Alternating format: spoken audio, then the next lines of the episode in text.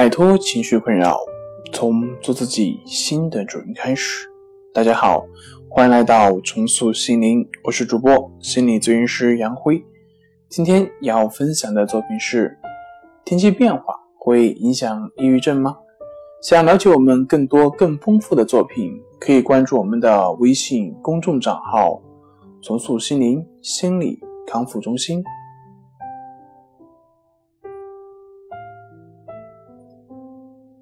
美国的资料显示，抑郁病人中有三分之二的人曾有自杀的想法，其中有百分之十到百分之十五的人最终会自杀。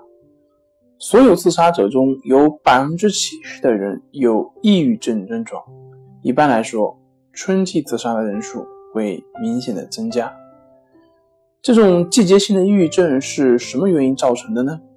有些人认为是因为冬季缺少阳光导致的褪黑色素，也称为果松素，以及五羟色胺分泌失调所导致。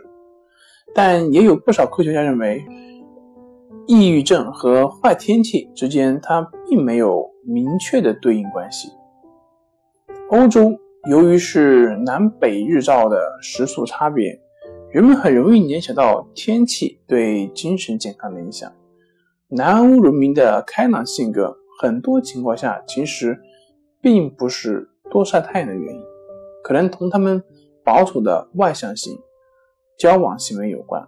因此，其他的一些因素，诸如民族的精神气质、保守、宗教、家庭观念、群体内的团结以及交往行为等。